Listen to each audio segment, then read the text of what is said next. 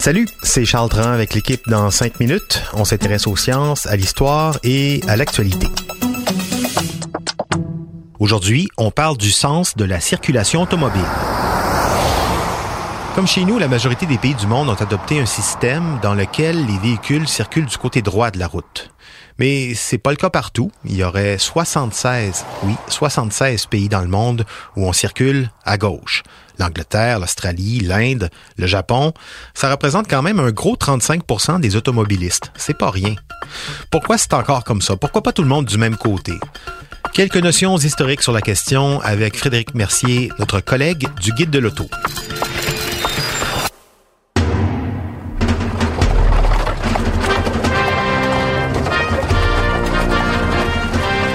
l'Empire romain, qui occupait pratiquement tout le continent européen, la circulation se faisait à gauche et non pas à droite. Les cavaliers, qui étaient majoritairement droitiers, pouvaient utiliser leur arme de la main droite pour se défendre à l'approche de truands. Il y a une autre théorie aussi qui veut que la circulation sur la gauche de la route se faisait pour que les cavaliers puissent monter sur leur cheval par la gauche sans avoir à se rendre dans le milieu du chemin. Pour la majorité des droitiers, monter à gauche du cheval s'avérait pas mal plus facile que par la droite. Tout ça pour dire que chez les Romains, se croiser par la gauche, c'était la norme. Puis même après la chute de l'Empire, les nations qui en ont découlé ont continué de circuler comme ça.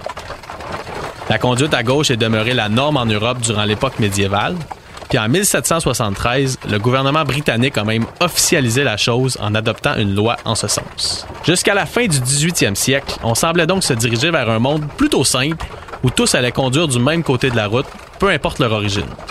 Mais ça, c'était avant l'arrivée de Napoléon Bonaparte.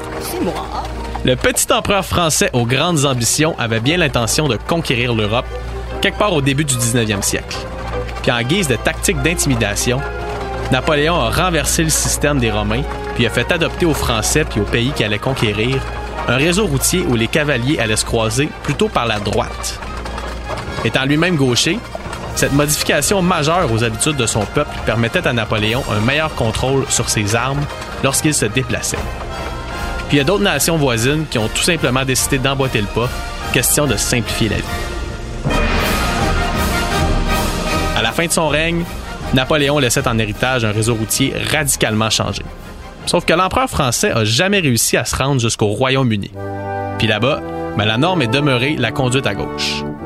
Encore aujourd'hui, quand on y pense, la majorité des pays où les automobiles circulent à gauche ont été colonisés par l'Angleterre. Il suffit de penser à l'Australie, la Nouvelle-Zélande, à l'Inde ou bien à l'Afrique du Sud. Le Japon demeure la plus grande exception. Il n'a jamais été colonisé, mais quand même, c'est la conduite à gauche qui est la norme là-bas. Ça s'est fait pour des raisons similaires à celles de l'Empire romain. C'est un modèle qui a survécu au temps puis qui demeure aujourd'hui celui qu'on utilise.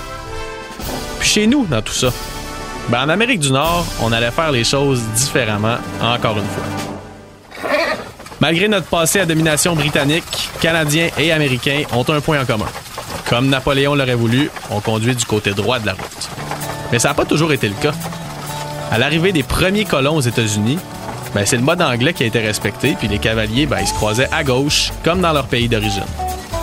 Sauf que rapidement, l'immensité du territoire américain a forcé ses habitants à créer des cortèges de plusieurs chevaux pour transporter leurs marchandises.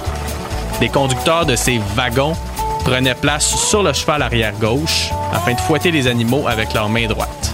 Puis quand ils se croisaient, ben, les personnes aux commandes se rangeaient naturellement vers la droite, question de pouvoir bien voir ce qui s'en venait à leur gauche. Chez nous, même après la défaite des Français puis notre transition forcée vers l'Angleterre, les Canadiens français ont opté pour la conduite à droite. Mais ailleurs au Canada, la conduite à gauche est demeurée coutume jusqu'au 20e siècle dans plusieurs provinces. À Terre-Neuve, par exemple, on a continué d'utiliser ce modèle-là jusqu'en 1947, avant de rejoindre le Canada en 49. Ça fait pas longtemps, là. Puis encore plus récemment que ça, la Suède était un pays où on circulait à gauche. Le gouvernement a même organisé un référendum là-bas pour demander à sa population de s'exprimer sur le sujet en 1955. Puis même si une grande majorité s'est exprimée contre la transition vers la droite, mais celle-ci a été adoptée quelques années plus tard, en 1963. Il y a d'autres pays comme la Chine en 46, le Nigeria en 72, puis même Samoa en 2009, qui ont fait la transition vers la conduite à droite assez récemment. Petit à petit, les États à conserver un réseau routier où les véhicules circulent à gauche perdent du terrain. Mais ils sont encore nombreux, puis c'est certainement pas demain matin que le réseau routier mondial va être standardisé. C'est vrai, ça serait probablement plus simple si c'était comme ça. Mais derrière toute cette confusion se cache une multitude d'histoires, puis une pointe de mystère aussi. Après tout, notre monde est parsemé d'anomalies, puis ben, le réseau routier, c'est juste un autre exemple. Merci Frédéric. Frédéric Mercier, que vous pouvez écouter avec son collègue Germain Goyer dans leur truculente conversation de Gotchar, ici même sur Cube, dans le balado Podcast de Char. C'était en cinq minutes.